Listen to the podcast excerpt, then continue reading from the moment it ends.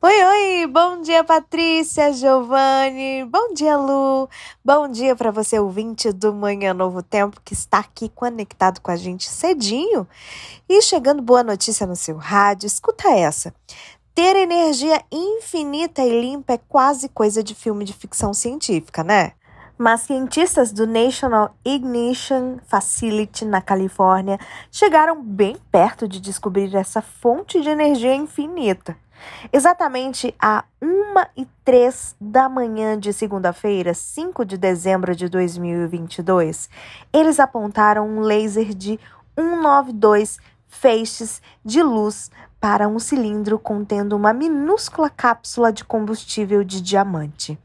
Essa poderosa explosão de luz laser criou imensas temperaturas e pressões e provocou uma reação de fusão. Essa é a mesma reação que alimenta o Sol.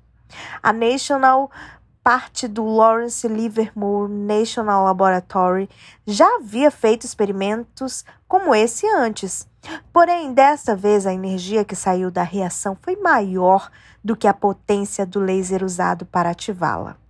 Um dos principais componentes do NIF é uma cápsula de diamante sintético do tamanho de um grão de pimenta que contém o combustível. As propriedades dessa cápsula esférica são cruciais para criar um experimento de fusão bem-sucedido. A esfera deve ser perfeitamente lisa e livre de contaminação. Qualquer anomalia pode acabar com o experimento. Essas esferas projetadas com precisão não são feitas na Califórnia. Eles são o resultado de anos de trabalho da Diamond Materials, uma empresa sediada em Freiburg, na Alemanha.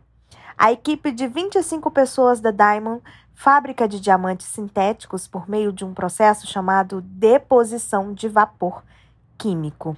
Os cientistas tentam há décadas atingir esse limite e a esperança é um dia construir usinas de energia que empregam uma reação de fusão para gerar eletricidade abundante e livre de carbono.